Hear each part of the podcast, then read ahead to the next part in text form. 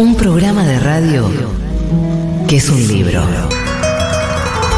Que es muchos, libros. Una conversación polifónica. Un Aleph y un carnaval. La pequeña voz del mundo que suena detrás del ruido. Un libro que es un programa de radio que es un libro. Tómalo en tus manos. Abrilo, olelo. Sentí, sentí sus páginas. Y prepárate para el mejor de los viajes. Juan Francisco Gentile y Eugenia Sicabo te dan la bienvenida a Marcar como leído.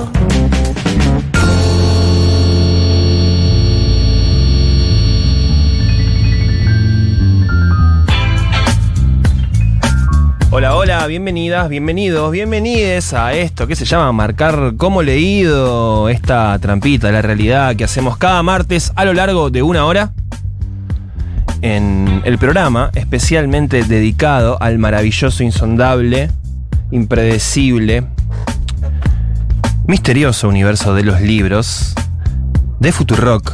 Te acompañamos en estos tiempos turbulentos que estamos atravesando.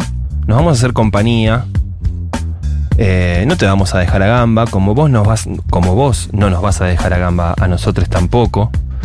Tengo el agrado de acompañar, como cada semana, a mi querida compañera Eugenia Sicabo. Hola Euge, ¿cómo estás? ¿Cómo va, Juan Gentile? Bien, muy bien. Estoy llegando, bueno, a fin de año con el tanque de reserva.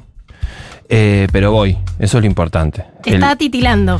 Titila. em, Insiste, insiste con titilar. La lucecita está ahí, está ahí, no se apaga, titila, pide, pide, no llega, porque además ahora está más difícil la recarga de todo tipo de combustible, pero va, camina, eso es lo importante, camina como puede. Bueno, literal camina como puede. Vamos Sí. a contarle a la oyentada que nos sigue cada martes que somos un conjunto de lisiadites Sí, con mi compañero Juan Francisco, porque yo tengo una férula en la mano derecha y él sí, sí, sí. En esta mesa están funcionando bien, correctamente, solo dos piernas y dos manos. Exactamente. Porque hay otras dos piernas, hay una mano y una pierna que no, no camina ni, ni agarra, ni escribe ni nada, porque estamos lesionados, es así. Estamos lesionados. Como estamos llegando emocionalmente a fin de año, también están llegando nuestros cuerpos, querida Eugenia. Pero bueno, eso no nos impide estar acá, con este compromiso irrevocable que asumimos cada martes. Ni nos impide brindar con nuestro vermut Sí, claro. de la fuerza que nos ha acompañado toda esta temporada. Sí. Esta vez no puedo hacerle A los ver, honores pará. porque no tengo mano derecha. Pará, pará, porque a mí las manos me funcionan. No me funcionan las piernas, pero sí las manos. A ver. A la una, a las dos. Ay, ay, ay, ay. Viste que a mí el sonido. No te quiere tanto, a ver. Ah, pero me quiere menos que a vos. certero, certero. Me quiere menos que a vos. Bueno, este es el vermú blanco de la fuerza con el que estamos brindando en este martes que eh, ameniza nuestros eh, cuerpitos eh, en este programa. Muchas gracias a les amigues de la fuerza. Tenemos gran anuncio para hacer. Mega gran season finale. Porque la semana que viene nos vamos a encontrar en vivo con la audiencia de Marcar como Leído. Vamos a estar transmitiendo el último programa del año en Junta Bar, en el bar de Futurock. Eh, vamos a hacer una transmisión en vivo donde nos vamos a encontrar, donde van a estar todos ustedes invitados. Eh, vamos a tener eh, invitados e invitadas especiales. Especialísimos. Recontra especiales, los vamos a ir anunciando a poco, eh, pero no van a decepcionar para nada, son nombres muy, muy importantes, ustedes los conocen. Se van a tener que anotar quienes quieran venir porque la capacidad es limitada. Vamos a publicar en las historias de Futurock eh, un link con un listado en el cual se pueden anotar quienes tengan ganas de asistir a la transmisión en vivo que vamos a hacer desde Junta Bar. ¿Cuántas ganas de como Leído. verlos? Sí. ¿Cuántas ganas de encontrarnos con Total. esta oyentada fiel? Sí, y bueno, ya estamos en, en época veraniega aquí en Buenos Aires y Eh, va a estar lindo Tomar encontrarnos unos ahí. tragos, tomar hablar algo. de libros, Listo, compartir hábitos lectores. Nos quedamos un rato seguramente después del programa, que van a ser las 9, nos quedamos a comer algo, nos quedamos a charlar. Esas hasta que- empanadas de hongos Sí, que tiene el bar sí. Junta, que soy fan. Así que bueno, está recontrahecha la invitación. Por favor, vengan, anótense, les queremos ver, nos queremos encontrar. Vamos a celebrar que durante todo este año, cada martes nos encontramos, nos hicimos compañía, pensamos en libros, compartimos lecturas, compartimos hábitos lectores, eh, friqueadas respecto de nuestra forma de leer, de nuestras bibliotecas. Creo que nos lo merecemos. Vamos a pimpinelearla un Totalmente, poco, totalmente. un ratito, a ver Sí. si logramos pelearlos. Pernearnos Dale. una vez al aire. Gentile, hay demasiado acuerdo. Falta en polémica, vos decís. Sí, Falta sí, polémica. Falta polémica, falta Bueno, polémica. bueno, está bien, está y bien. tenemos una gran noticia. A ver. Que creo que va a entusiasmarles Sí. mucho. Que vamos a sortear cinco pares de entradas para Bueno, No Traigan Flores, el show que va a hacer Mariana Enríquez en el Teatro Coliseo. bueno, bueno, bueno. Esto va a ser el 18 de diciembre en el Teatro Coliseo. Las entradas obviamente están disponibles en Ticketit, en Ticketek, pero tenemos un sorteo para quienes respondan la consigna de hoy. Yo estuve en el primer Sí. No Traigan Flores, en la primera edición. Mariana Enríquez, además de ser la escritora brillante que todos conocemos, es una performer, es nuestra rockstar de la literatura. Sí. Hace un show impresionante que además, para quienes hayan visto ese primer show, esta es otra edición con textos diferentes, con anécdotas inéditas. Así que la pasamos muy bien en la primera edición. Bueno, yo no lo vi, así que ya me estoy anotando ¿eh? para este sorteo, para estas cinco pares de entradas que tenemos hoy para la audiencia de marcar como leído para ir a ver a Mariana Enríquez en su espectáculo No Traigan Flores. Esto va a ser el día 18 de 18 diciembre. de diciembre, porque hubo una fecha anterior Bien. que es, ya está agotada. Para esta quedan poquitísimas entradas y cinco vamos a tener la suerte de sortearlas en este programa. Bueno, van a tener que escribir a nuestro WhatsApp, que es el 1140 660000 y respondiendo a la consigna de hoy, que tiene que ver con el tema del programa de hoy, que ya lo estamos presentando. Lo vamos a presentar ahora en este momento, que es el cómic. Hoy vamos a estar hablando acerca de, eh, bueno, esta gran eh, este gran género, esta gran tradición que tiene la Argentina, eh, y no solamente la Argentina, obviamente, pero lo, lo hacemos desde nuestra perspectiva eh, respecto al cómic. Sí, yo quedé muy manija con un libro que salió el mes pasado. Sí. Lo publicó la editorial Barrett, que es una editorial española que mm, afortunadamente distribuye en Argentina, que son tres ensayos de Alan Moore. Alan Moore es el autor de B for Vendetta, Sí. de Watchmen, de uno de los mejores Batmans, eh, de La broma asesina, y piensa y teoriza e historiza la historia del cómic underground. Aprendí una barbaridad. Es, eh, es una pluma muy honesta la de Alan Moore. Yo nunca lo había leído en, en plan ensayístico. Es muy amable. Y te cuenta además vínculos inesperadísimos, por ejemplo, una, una de las que más me llamó la atención, que el cómic underground en los Estados Unidos tiene mucho que ver con la ley seca, que cuando Claro. estuvo la prohibición de la venta de alcohol en Estados Unidos, los gangsters, la gente que empezó con el mercado negro Sí. la venta de alcohol, se dio cuenta de que poner en las cajas de las botellas eh, tapadas con historietas era una buena tapadera. Entonces, muchas de las grandes revistas del cómic Sí. fueron posibles gracias a los gangsters de la industria negra del alcohol en los Estados Unidos. Mira, como, como el diario para, para envolver los huevos, digamos. eh, Era Exactamente. el, el cómic para envolver el alcohol de contrabando. ¿No es hermoso? Sí, que muy toda bien. una cultura Muy underground, bueno, porque sí, claro.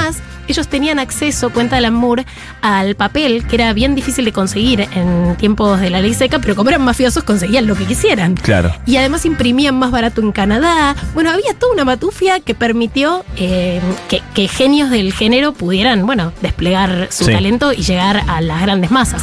Sí, bueno, y en nuestro país un origen muy vinculado al humor político, ¿no? A la caricatura, a la ridiculización de, de quienes eh, conducían los destinos políticos del país. Ahí, em, cuando eh, empezó a haber un público lector masivo en la Argentina, eh, luego de las olas inmigratorias de fines del siglo XIX y principio del siglo XX, con la masificación también de la clase trabajadora, se empezó a consumir diario, revista, eh, y bueno, empezaron a aparecer los folletines, las historias por entrega, em, las caricaturas, los dibujos, las historietas. eh, y bueno, hay, hay publicaciones que son históricas, que son nombres que están en el, en el germen de la cultura argentina, como eh, fue en su momento Caras y Caretas, Tía Vicenta, Ricotipo, después más adelante la revista Humor. Bueno, hay una tradición muy rica en el, de- del cómic eh, en, en la Argentina que después se desarrolla nutriéndose de las corrientes que vienen de, de todo el resto del mundo, de Occidente, de- también de, de Japón y del manga. Bueno, ahí se la abre. revista Fierro, que fue Claro, fundamental y que después fue tomada por página 12. Ni hablar, la revista Fierro, sin dudas, sin dudas. Em, bueno, hablamos con un montón de gente. Para, ¿Cómo tienen que Sí. hacer para participar Ah, bueno, por todas bien. las cosas que estamos Gracias. regalando esta vuelta? Porque además, como siempre, gracias a los amigues del Grupo Planeta, tenemos para sortear eh, Trilogía, la novela del último premio Nobel de Literatura 2023, John Fosse, de quien les voy a estar hablando en un ratito nomás. Así que tenemos un ejemplar de Trilogía de John Fosse y cinco, Cinco entradas, entradas. para No Traigan Flores, el show que va a estar dando Mariana Enríquez en el Teatro Coliseo. Nos tienen que mandar audios al 1140 660000 contándonos cuál y por qué es su personaje de cómic o historieta eh, favorita. Quiero que nos queremos que nos cuenten sus historias, sus este, mm, sus gustos respecto de ya sea la novela gráfica, la historieta, el cómic, eh, todo, todo lo vinculado a este hermoso género que es eh, el que estamos em, sobre el que estamos conversando en el día de hoy. Y como te decía, hablamos con un montón de personas y mira, la primera persona con la que conversamos es un nombre súper importante de la historieta argentina, nada más y nada menos que Ricardo Siri Liniers. ¿Eh? el autor de Macanudo, que es su, su historieta insignia. Para mí, Macanudo fue siempre algo como muy flashero. de- Me, me- me- El autor de pósters, le cabeza, un sí. beso enorme a Ricardo Siri. Lo conozco desde el tiempo, de hecho, en Buenos Aires, donde Sí. traía los originales, hace 20 años, traía sus originales que después resultaron en ese libro. Fue muy revolucionario cuando aparecieron sus historietas en, en- en los medios gráficos de circulación nacional, con sus duendes, con sus gorros súper alargados, esa cosa medio como lisérgica y psicodélica que tiene, y al mismo tiempo muy simple. O sea, es como, mm, es como sofisticado y complejo lo que propone, pero no se pasa de rosca y al mismo tiempo las historias son, son pequeñas. Entonces ah, eh, ti- tiene como un estilo que es muy personal, muy de él. Y me eh, animaría muy a decir de una masculinidad sensible. Bueno, si sí. se quiere. Sí, claro que sí. Sí, el, eh, sin vergüenza de mostrar los sentimientos, las fragilidades, ¿no? Eh, eso que, que todavía hoy continúa siendo Por eso algo, me parece bastante precursor ese rasgo de su trabajo. algo poco común. No tan poco común como hace un tiempo, pero todavía es un hallazgo.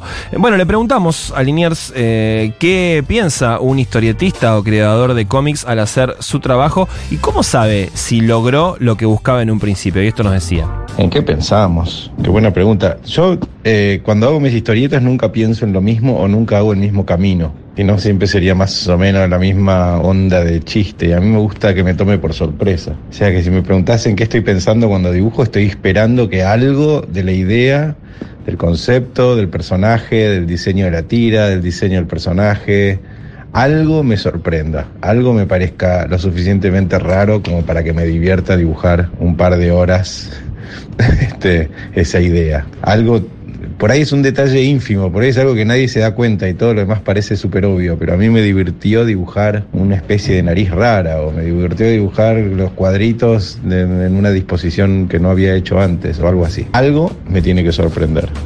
Y si me sorprende, entonces logré lo que buscaba.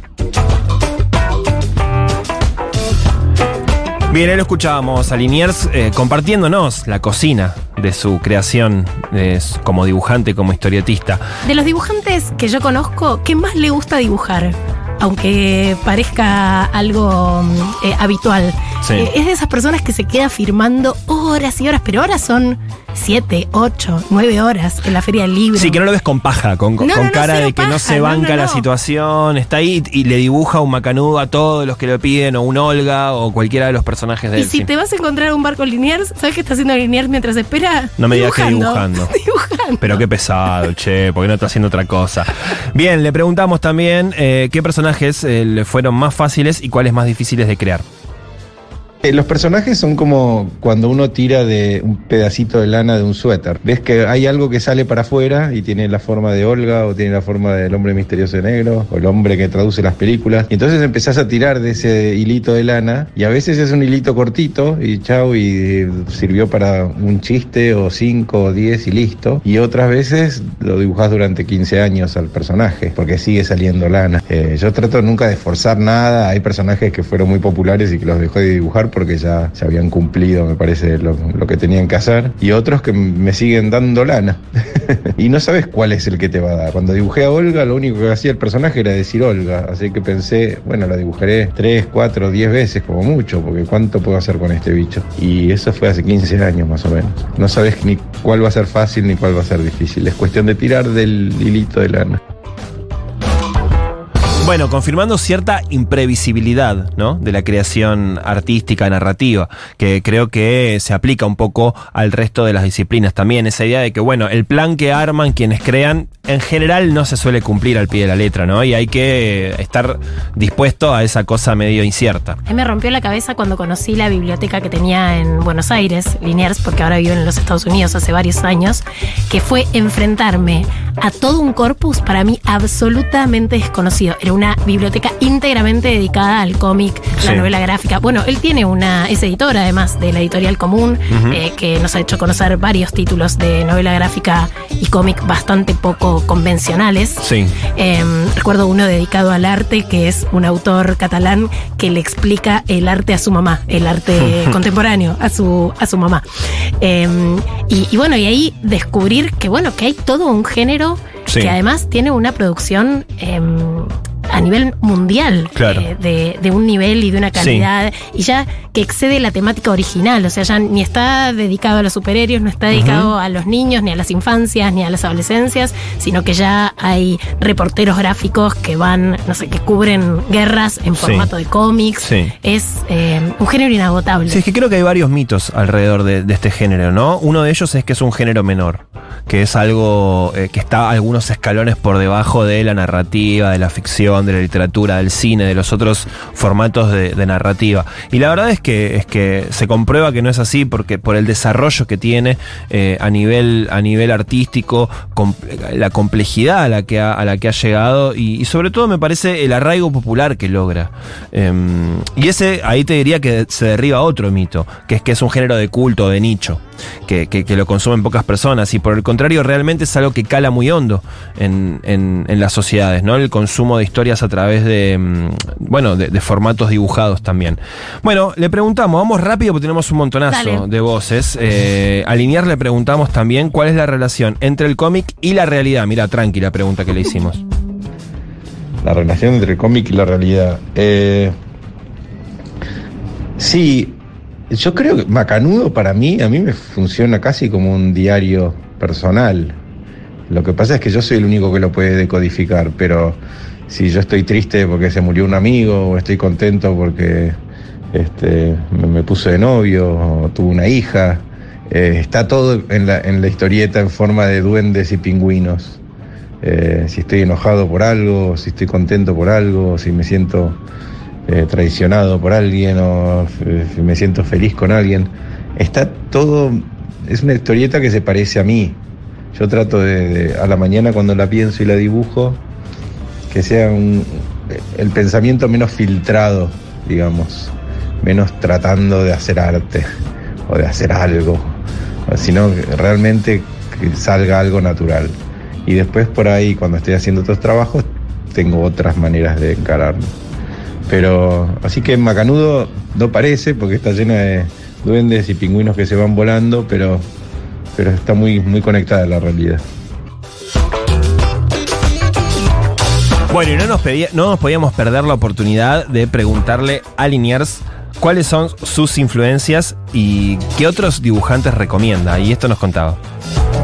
Eh, uf, tengo un montón de influencias y casi todas las menciono en algún momento de alguna manera en mis historietas, porque es mi manera de agradecer, ¿no? Entonces hay historietas en donde aparecen mencionados o Kino, o Charlie Chaplin, o los Monty Pythons, o este, eh, no sé, Maurice Sendak, o Art Spiegelman. eh, yo soy muy, trato de agradecer mucho a la gente que me hizo querer dibujar. Y no son solamente dibujantes, como te decía antes, Chaplin o eh, cine Woody Allen o las películas de, de, de, ¿cómo se llama? de Miyazaki. Todo en algún momento se me mete adentro y se colisionan las partículas de otras cosas que tengo adentro y empiezan a dar vueltas en el, en el colisionador de hadrones o como miércoles se llamen esas cosas y el resultado es un bicho raro, una mezcolanza de influencias, de, de robos, de agradecimientos y de, y de cosas personales que se caen ahí. Y uno idealmente quiere que el resultado sea algo, sea algo diferente y algo, este, pero también algo con lo que uno se identifique. Así que tengo un montón de influencias, son infinitas. Eh, si leo un libro que me gusta, me influye. Si veo una película que me gusta, me influye. Eh, y, soy un consumidor como muy voraz de historias. A mí si me contás una buena historia, eh, así que las influencias van, sí, arrancan con Homero, no el de los Simpsons, sino el de los griegos, y terminan con Homero, el de los Simpsons. capo total y creo que dio con una clave, ¿no? Si me contas una buena historia, ya está. Y creo que todo se reduce a eso en última instancia, no importa el género. Eh, bueno, como les comentábamos, hablamos con un montón de gente, tenemos un montón de opiniones para compartirle, así que para compartir con ustedes, así que vamos a pasar al siguiente. Claro, porque la, la historieta, el cómic, eh, como les decíamos antes, eh, tiene un arraigo popular muy fuerte, ¿no? Forma parte de la cultura pop. Eh, y de la cultura revolucionaria. Sí, claro. Leyendo el ensayo de Alan Moore que se retrotrae a tiempos de la Revolución Francesa, habla de unos panfletos que circulaban, por ejemplo, ridiculizando a la monarquía, eh, o dibujos medio pornográficos en Sí. los que mostraban una caricatura de María Antonieta teniendo relaciones incestuosas con su propio hijo. Sí. Eh, y cómo también llegaba como un discurso alternativo a las masas y muchas veces un discurso revolucionario. Sí, que a claro. través de eh, lo que parecía un mensaje livianito porque venía con dibujitos, bueno, traficaban otro tipo de ideas. Bueno, el rol de la revista Humor y sus dibujos en dictadura militar también eran, eran uno de los focos ahí de crítica más fuerte de, de la dictadura y que fueron un poco el germen de lo que después fue la caída de la dictadura, ¿no? Era, era uno de los espacios culturales que, que se permitían una crítica puntualmente a través de- del dibujo, del cómic, de la historieta. Y también como los focos de poder los dejaron pasar, Mm. en parte por Sí, esta sí. subestimación del género, Exacto. esto de que Bueno, estaba- son dibujitos. Son dibujitos, Sí, exactamente. pero esos dibujitos terminaban siendo muy fuertes y muy críticos. Eh, bueno, fuimos a conversar con el periodista Hernán Panesi, que es un especialista en cultura pop. ¿Eh? Y bueno, fuimos a pedirle su opinión. Lo primero que le preguntamos es cómo clasificaría él la cultura pop y el cómic, particularmente en nuestro país, qué diferencia la Argentina de otros países respecto de su forma de vincularse con este género y nos comentaba esto, mira. Argentina tiene una cultura popera prácticamente desde siempre. Tuvimos una aproximación a todos los fenómenos populares habidos y por haber. Y en los últimos años, gracias a la democracia de Internet, eh, nos fuimos cebando más y más con los eh, objetos de deseo, tanto de Occidente como de Oriente. Digo esto porque también eh, todo el mundo japo entró a nuestra cultura pop y somos recontra eh, seguidores y fanáticos del manga anime y, todas las, las corrientes eh, artísticas japonesas. Y creo que lo que nos hace eh, particulares es, por un lado, el nivel de compromiso con la cultura pop, saber absolutamente todo de la cultura pop y eh, creo que, por lo menos hasta hace poco, el acceso a la cultura pop es también un referente eh, y algo que es eh, habitual en nuestro país. ¿Por qué digo esto y por qué marco del hasta hace poco? Porque, por ejemplo, lo que es cómics y mangas, que es lo más eh, digamos, palpable de, de- ver, porque es lo que podemos comprar, en Argentina son fáciles de conseguir porque hay muchas comiquerías y hasta hace poco, por lo menos son pagables, cosa que en el resto de los países, por ejemplo, para meter un close-up de Sudamérica, no son pagables, ¿sí? Acá comprar un manga puede llegar a salir unos 7 dólares, 6 dólares, 5 dólares a precio internacional y en cualquiera de nuestros países vecinos. Chile y Uruguay, por poner un ejemplo, puede costar unos 12 o 13 dólares. Argentina cuenta la potencia a cualquier noción pop porque sabemos usar muy bien el humor, así que otra característica. Rápidamente podemos asimilar, deglutir y devolver nuevas instancias de, de- comunicación gracias a, a nuestra cultura memética y a nuestra comedia. Le fuimos a preguntar también a Hernán Panesi, gran consumidor de cómic y de cultura gráfica, qué placer encuentra este lector en ese formato que no encuentra en otro lado. De cómic particularmente es un lector que hoy está rondando entre los 30 y los, no sé, mil años. Lector de cómic es eh, alguien que tiene una moneda para gastar, sobre todo. Existe obviamente toda una corriente de gente que lee en digital, ¿sí? que no compra en papel, que no compra físico. Pero el promedio, y esto lo sé porque tengo muchos amigos que tienen comiquerías y me dicen que hay una singularidad que es la falta de renovación de, de público con respecto al cómic. Y hago esta salvedad porque con el manga no funciona igual. Es decir, si se incorporaron oleadas de pibes y pibas más jóvenes a comprar manga en papel, que el cómic, sobre todo norteamericano y de América Latina y argentino, no tuvo esa renovación generacional.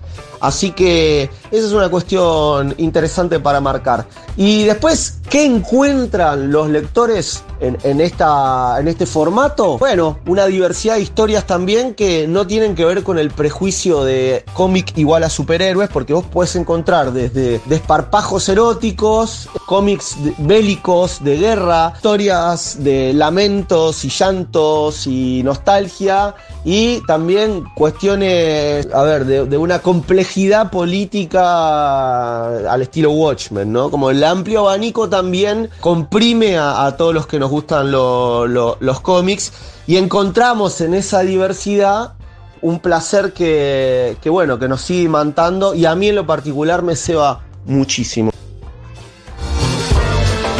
Dice Hernán Panesi desparpajo erótico y yo no puedo evitar pensar en mi descubrimiento del erotismo, que fue a través de un cómic particularmente, de un autor, de un dibujante que es Milo Manara. Ay, el mío también. Sí, el autor, el dibujante italiano. El dibujante italiano que Sí. dibujaba a las chicas más, Más bellas hermosas del y mundo. exuberantes del mundo. es, yo- es increíble. Que funciona evidentemente para todo tipo de sexualidades. Sí, sí, claro, Eh, claro. Yo tengo recuerdo, era muy chico, todavía no, no entendía ni qué me pasaba cuando lo miraba. Fueron las primeras sensaciones como eróticas, eh, viendo esas historietas que yo le afanaba a mi hermano mayor. Yo tengo un hermano 10 años más grande que yo y tenía sus, sus eh, historietas de Manar, el click, el perfume de lo invisible. em, y me las iba a ver al baño y no sé, me, me- me explotaba la cabeza al Sí, ver, sí, no al ver queremos las saber chicas. mucho más de. No, pero incluso te digo, previo a, a- a la masturbación, ni siquiera sabía hacer eso. Y, y estaba y veía las historietas de manera y me calentaba sin entender que me estaba calentando, ¿me Mirá qué loco porque mi acercamiento al cómic es exactamente calcado, solo que Bueno, unos no podemos antes. disentir, No podemos Chicago, disentir. En mi caso era con la biblioteca de cómics de mi tío, de mi tío Richie, al Sí, que le mando un beso enorme. Quien no haya visto los, los dibujos y las. No solamente los dibujos, sino también los guiones, las historias de Milo Manara. Eran impresionantes. Eh, vayan a buscarlos y regálense un, un buen momento, un buen mimo eh, viendo los dibujos de Manara. Em, top 5 de mejores cómics de la historia, de la historieta. Em, le preguntamos a Hernán Panesi. Yo tengo problemas de dicción en esta jornada, pero lo vamos a sacar adelante. No solamente problemas para caminar, sino también problemas para hablar, lo cual es un gran problema en la radio. Pero eh, no nos impide escuchar las recomendaciones de Panesi. A ver. Ni en pedo voy a dejar archivo de hacer un top 5 de los mejores cómics de la historia según mi parecer. Por eso voy a ser caótico y voy a decir que a mí me gusta mucho el underground norteamericano de los 80 y los 90, los slackers. ¿No? Me gusta Ghostworld de Daniel Close. Me gusta la obra de Peter Page, eh, a quien tuve el, placer de, entrevistar. Eh, es el autor de Hate. Digo, ahí hay algo también increíble. Robert Crumb. Me gusta toda la época de- de- de- del canon que surgió a propósito de la generación esta de los Fantagraphic. Me gusta la saga de la guerra civil de Marvel. El otro día estaba recordando ahí lo, lo- increíble que fue para mí ese momento histórico. Y de manga mangas, para sumarle alguna cuota asiática y, y- de esa zona, voy a sumar al manga de Evangelion. El manga Evangelion me parece realmente... Y además complementario a la serie, sí que es importante eso, como que aporta una, una, nueva, una nueva mirada.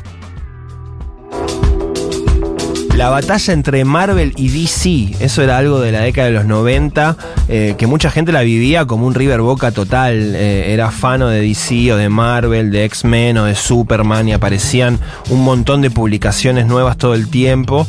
Eh, yo eso lo vi más de coté porque no consumía tanto, pero sí recuerdo que fue muy importante para toda una generación, ¿no? Yo de eso consumí poco, pero estoy muy manija con todo lo que aprendí con el ensayo de Alan Moore que se llama Buster Brown en las barricadas, que cuenta como el lado B de la situación laboral de los historietistas y los hacedores de cómics, que parece que cuando las franquicias de determinados superhéroes, por ejemplo Batman o Superman, como que se independizaron de los creadores originales, les pagaron dos mangos a los creadores originales y cuando algún creador o dibujante crecía mucho al interior de la franquicia, eh, y se quisieron sindicalizar, le dijeron, no, no, no, chicos, ustedes afuera. Entonces hay toda una nueva generación que son fans de aquellos a los que echaron esas compañías y que el cómic llegó como a cierto estancamiento, eso es lo que plantea Alan Moore, porque es como el homenaje del homenaje del homenaje. Algo de lo que planteaba Reynolds en el libro Retromanía, Sí. esto de la fascinación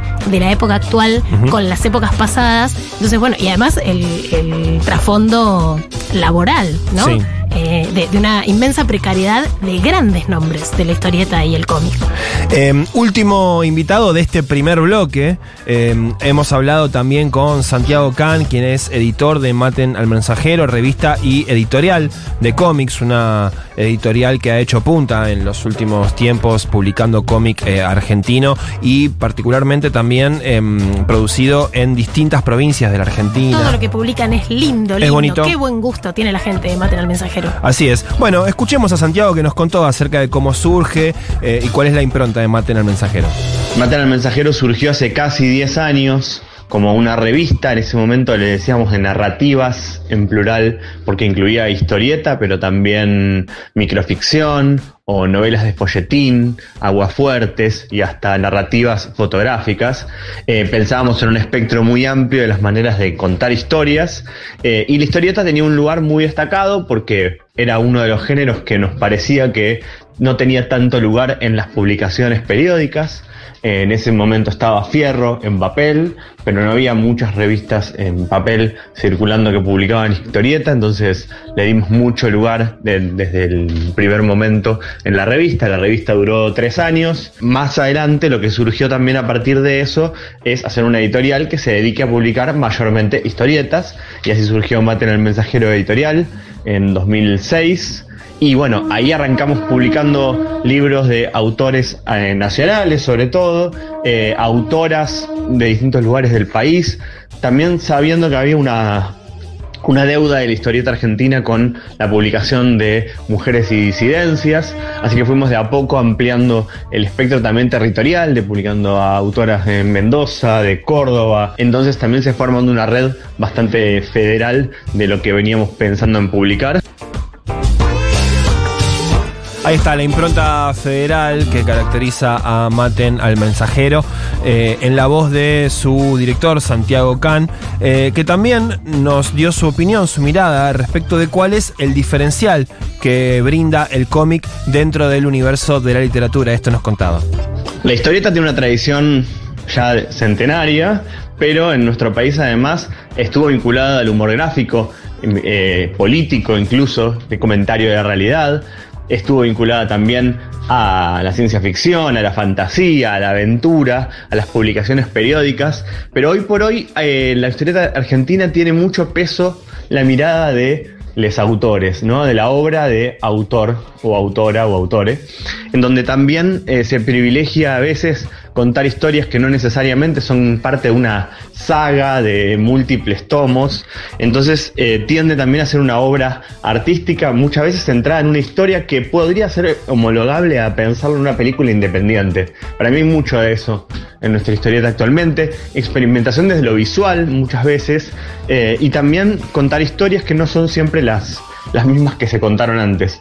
La historieta es como la literatura. Uno cuando piensa en un libro, en un cuento, o en una novela, o en un ensayo, no necesariamente hay que pegarle el, el adjetivo de infantil o para adultos, porque eso restringe las maneras de, de pensar a esos lectores y cada libro tiene sus lectores posibles, pero la historieta también. La historieta mostró que tiene una capacidad de interpelar a, los niños, pero también a los adultos y también me parece que ahí se construyen eh, mundos distintos, colores, maneras de representar eh, los lugares, los cuerpos y los testimonios que quizás otros géneros eh, literarios no, no logran de la misma manera.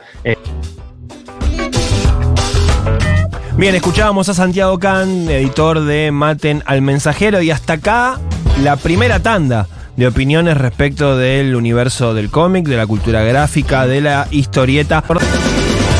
Bueno, les cuento así medio resumido cómo entré al mundo del manga, más que nada, que es la historieta japonesa. Eh, yo de muy chico había visto una película del estudio Ghibli, que fue la pionera, que es Náusica al Valle del Viento. En su momento acá se tradujo como Los Guerreros del Viento. Me acuerdo que me había reimpactado, yo era chiquito, tendría 6 años, y después de muchos años, cerca de mis 20, 19, 20 años, eh, descubrí de que era ese mundo del estudio Ghibli. Eh, reencontré esa película y descubrí que estaba el manga, un manga que Miyazaki, que es este director de cine, escribió durante 10 años, si no mal recuerdo. Es un manga de 1600 páginas aproximadamente, en donde no solo, digamos, se describía la, la película de una manera mucho más profunda, sino que continuaba la historia y modificaba ciertos aspectos, ¿no? Y nada, eh, ahí es donde, digamos, me impactó totalmente el, el tema este de, del relato visual o, cómo se puede contar de otras maneras eh, en las historias, no solo desde la animación también, sino desde, desde lo, lo visual estático, ¿no? Eh, bueno, eso, abrazos. Buenas noches, chicas, ¿cómo están? Sin lugar a dudas, mi personaje es Mafalda. Y de Maf- Mafalda y Libertad, eh, dos personajes que me han marcado desde chiquita, que los leo y que hoy por hoy tengo los almanaques de escritorio en mi oficina todos los años y todos los días me saca una sonrisa. Hola, soy Graciela de Lanús y quería dejar un mensaje. Eh, a mí una de las historietas que me gusta mucho es Inodoro Pereira de Fontana Rosa, con esta idea de especie de, de Martín Fierro, eh, digamos, bromista y simpático. Eh, así que me gusta mucho eh, las historietas de Fontana Rosa, sobre todo Inodoro Pereira con Mendieta y la Eulogia. Eh, les mando un beso. Juan y Eugenia. Martes, de 20 a 21. Futurock.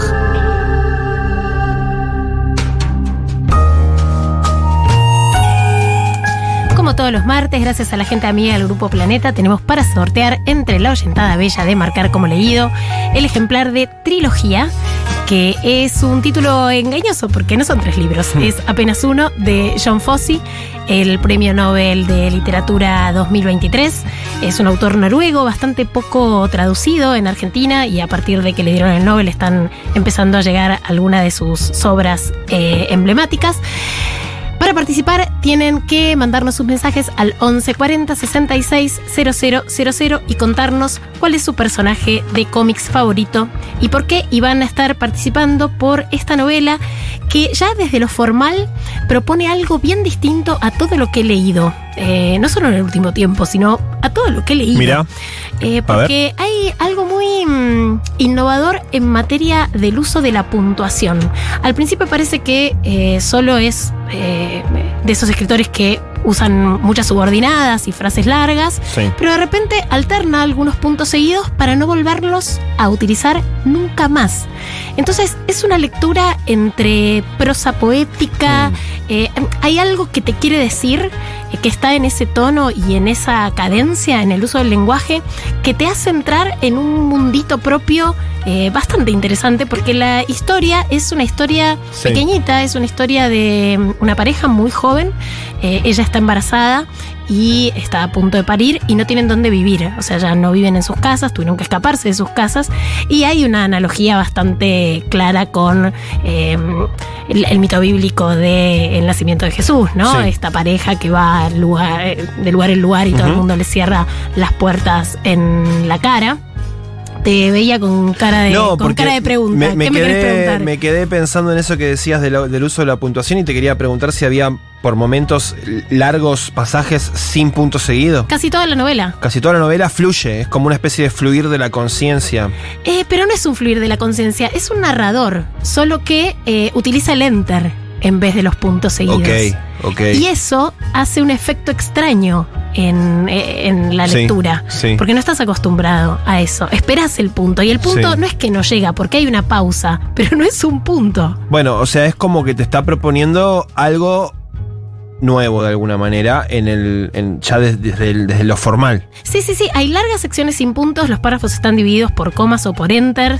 Eh, aunque haya interrogantes, no hay apertura de diálogo, no hay signos de interrogación. En algún punto parece un cuento infantil, pero es para adultos. Eh, por supuesto, te pone en una situación. eh, hay, analogías con muchas cosas: con la situación de los inmigrantes, con lo hostil que es salir al mundo, con el conflicto de, de crecer.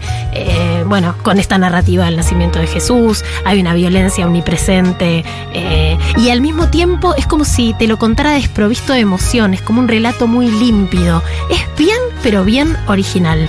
Eh, realmente me dan muchas ganas de seguir leyendo cosas de John Fosse, que además es dramaturgo y tiene muchísimo publicado. Para participar, nos mandan mensajes al 4066 000. Nuestro propio mundito. Futuro. Subrayar o no subrayar los libros. Esa es la cuestión. Marcar como leído. Futuro.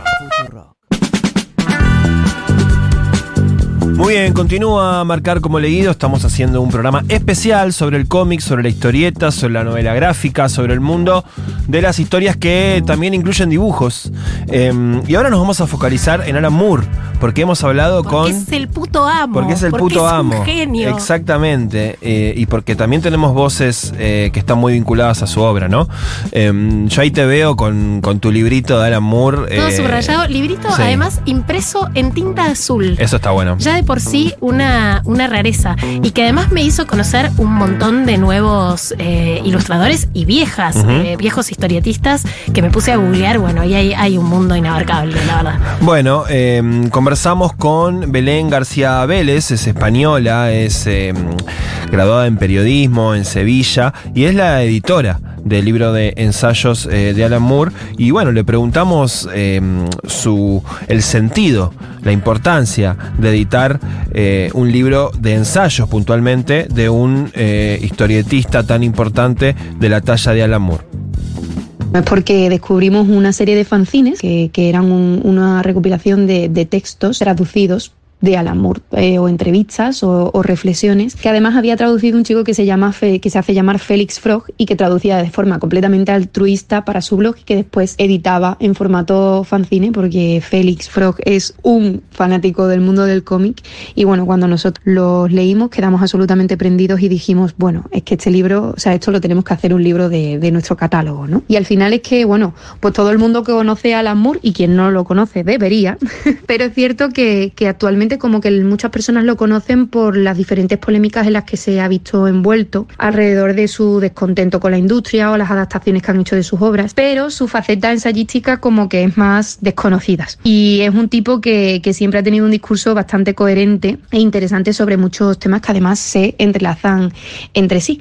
En este caso, pues en Cuadernos de Humo Sagrado se, se recopilan tres ensayos. El primero de ellos un recorrido sobre el cómic underground, el segundo hace también un recorrido sobre la ciencia ficción y el tercero sobre la sexualidad, que además, eh, bueno, pues son temas que han ido evolucionando con la sociedad y también con con el contexto social que, que se va narrando, ¿no? Y porque, bueno, si algo tiene que destacar el cómic es que, eh, bueno, pues que finalmente habla de la sociedad y se relaciona eh, a través de la sociedad, de una sociedad cambiante. Bueno, Belén García Vélez forma parte del equipo de editorial Barrett ¿eh? desde 2020 eh, y le preguntamos también qué es lo que tienen en particular los y las lectoras del cómic, esta gran insignia de la cultura pop. Esto nos contaba. Bueno, nosotros pensamos que no, no se debe hacer una separación entre lector de cómic y lector de, de narrativa general porque no nos parece que sean excluyentes. Eh, yo creo que partimos de, la base de que los diferentes géneros culturales beben entre sí, ¿no? Y siempre eh, encontramos una historia. Eh, al final de, de, de, cualquier producto encontramos una, una historia que, que debe ser contada pero que cada una es contada de, de, una manera diferente, ¿no? De hecho, por ejemplo, hay muchas personas que, que, prefieren el producto audiovisual, ¿no? Y que consumen más cine o que consumen más teatro. Y en este caso, pues la historia está narrada también a través de la, de la ilustración. Entonces, bueno, lo que sí que podemos pensar es que quizás el lector o la lectora de cómic es más coleccionista. Y eso, bueno, pues se debe simplemente a que hay muchísima variedad en cuanto a los diseños y a las historias y por, y por tanto eh, esto aumenta, muchísimo el valor del objeto libro y también en la riqueza de, la misma historia, ¿no? Porque a toda persona que sepa apreciar un poco el arte, eh, pues bueno, va a, poder, saber apreciar los diferentes estilos que puede encontrar a través de, del cómic. Dentro del recorrido que hace Alan Moore en este libro por distintos capos del cómic underground aparece Zap, eh, la revista que editaba Robert Crumb, que tiene un génesis que es una delicia, es este escritor así como súper guarro, con unos dibujos incluso que parecen hasta desprolijos. Eh, también cita eh, toda una camada que se burló de ilustraciones muy icónicas, por ejemplo, gente que mostraba a los personajes principales eh, de Disney en situaciones sexuales, o sea, justamente personajes comerciales que son deliberadamente asexuales. Yo no sé si eh, Moore habrá leído un clásico de los 70 de la cultura de izquierda que fue para leer al Pato Donald de sí. Neil Dorfman y Armand Matterland, que fue un libro clave de la literatura política de los años 70 que, bueno, puso justamente en cuestionamiento eh, cómo se cómo se traficaban otro tipo de mensajes uh -huh. a través de, de, estos personajes, sobre todo de Disney. Sí. Y cuando ves, eh, volví a leer cómo leer al pato Donald y ves las reproducciones de algunas viñetas, es de un nivel hmm. de fascismo y racismo. Sí, casi explícito. Pero por, explícito, sí, que, sí. Claro, que, que, pasaba de largo. Sí, sí, sí, no hay que hacer sí. ninguna exégesis. Uh -huh. eh, así que bueno, hay, hay algo ahí que, que, viene a denunciar a Alan Moore y le preguntamos a su editora qué permite el género cómic dentro de la literatura y esto nos respondía. A nosotros evidentemente no nos parece que el cómic sea un género inferior.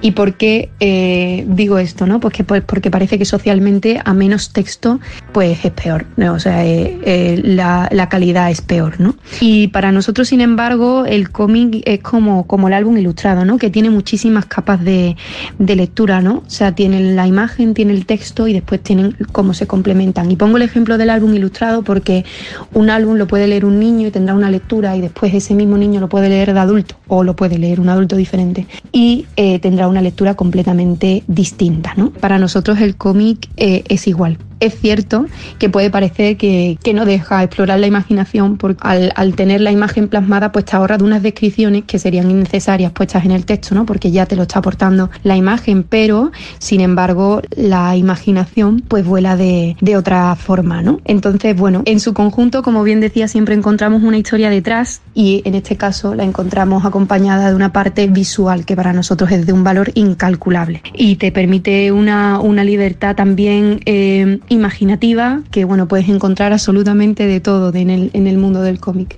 y eso es eh, eso es fascinante. Bien, ella era Belén García Vélez, eh, editora de Editorial Barrett, que publica eh, trabajos de Alan Moore. Y para quien no conozcan todavía a Alan Moore ni su obra, tenemos ahora la palabra de Félix Frog, especialista en cómics, español también, y traductor de Moore, eh, que fuimos y le dijimos, che, escúchame, ¿quién es Alan Moore? Explícaselo específicamente para quien aún no lo conoce. Básicamente, Alan Moore es uno de los creadores y generadores de conceptos más importantes de la actualidad. Sí, aún hoy. Y lo es porque es una persona que no ha sido derrotado ni siquiera por la edad. Me refiero a que Alan Moore sigue ideando nuevos prototipos culturales. Por ejemplo, el concepto de la Liga de los Hombres Extraordinarios, que parte de los viejos teen-ups de entre superhéroes de Marvel y DC, pero siendo consciente de lo que significaron esos personajes y del potencial que tienen para los lectores actuales. También recoge clichés y los estropea para mejorarlos. ¿Hay algo más manido que los conceptos de Lovecraft? Pues ahí está Providence, para demostrar que se pueden escribir historias frescas sin dejar de tener en cuenta su particular idiosincrasia.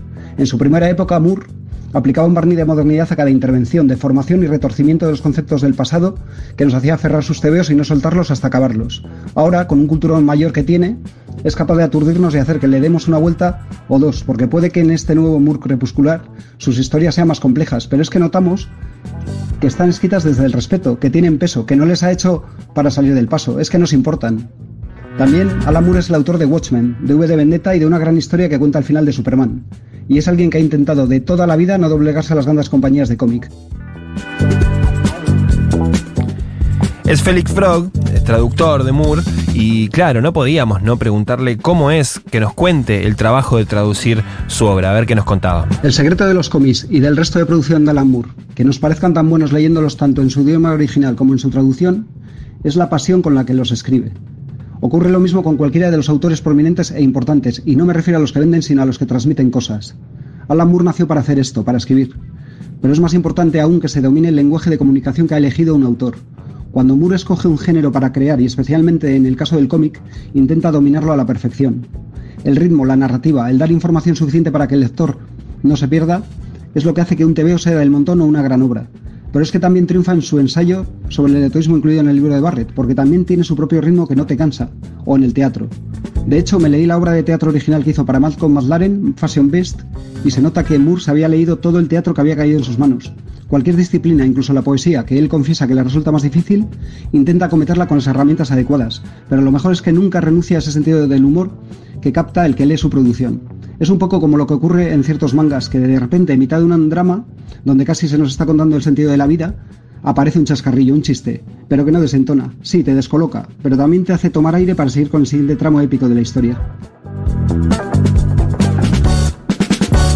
Muchas gracias a. Épico. Sí, tremendo. Eh, a Me Félix. interesa todo y a lo que tenga que ver con Alan Moore. Sí, sí, totalmente. Em, vos sabés que, así como te contaba de Manara, eh, hoy cuando preparábamos este programa me puse a hacer memoria, porque yo no soy un gran lector, ni de cómics, ni de, cultura gráfica, pero sí em, en, la infancia estuvo, estuvo presente, fue la primera entrada por momentos, como te contaba lo de Manara, y me acordé de, de, Asterix, de Asterix y Obelix, Asterix el Galo, y para mí fue también como un momento de, empezar a meterme en historias, en, géneros narrativos, en desarrollos de personajes a través de esos personajes.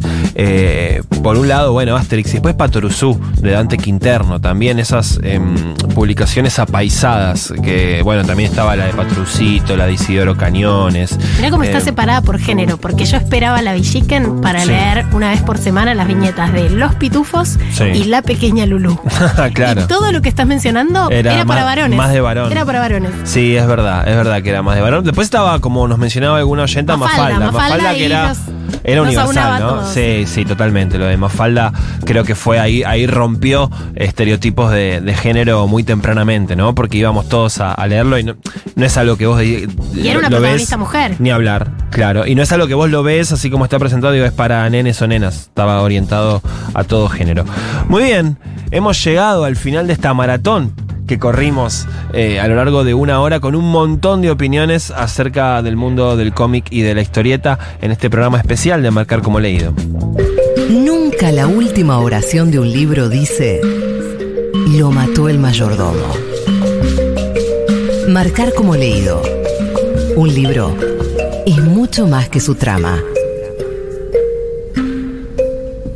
Si te importa lo que estás diciendo, si buscas una manera más efectiva de decirlo, entonces coge la pluma, el lápiz, el bolígrafo, el mouse o incluso esa caja de cartón tirada en el callejón y vuelca tu corazón, tu mente, a ti mismo, en tantas pequeñas viñetas como sea necesario para realizar tus declaraciones.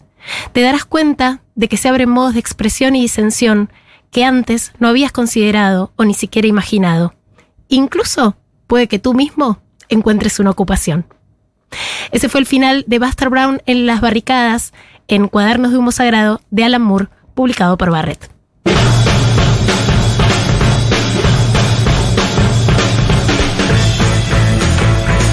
Muy bien, muy bien, y así se termina otro nuevo capítulo de Marcar como leído. Tenemos eh, ganador del libro de este mes. Se trata. ¿Quién de- se lleva trilogía de John Fossey? Se trata de Andrés de San Nicolás, que nos compartió la tapa de justamente su ejemplar de Asterix el Galo.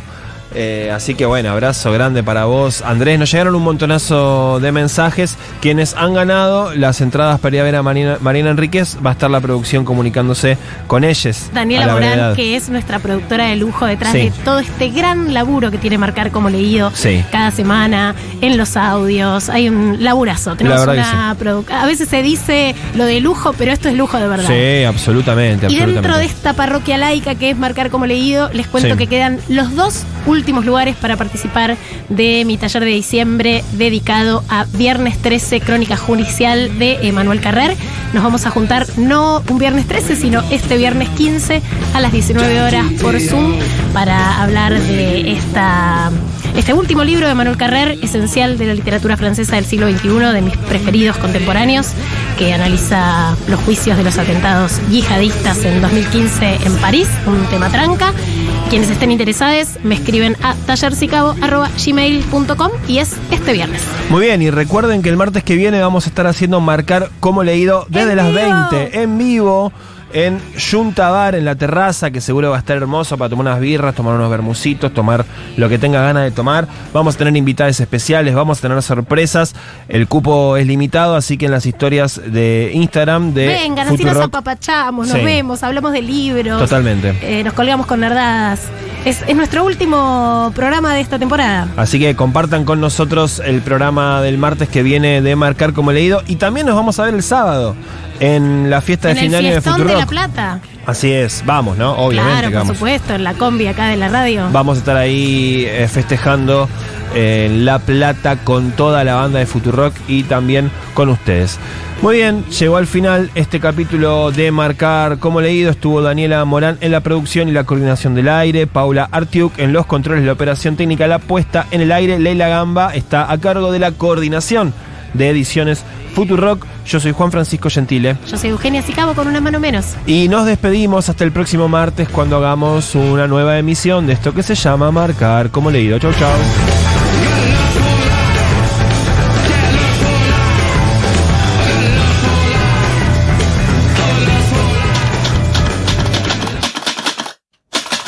Este programa de Marcar como leído se terminó de imprimir en los estudios de Futurock en diciembre de 2023 en letra Book Ends, creada por la tipógrafa estadounidense Britney Murphy. Marcar como leído. Futurock.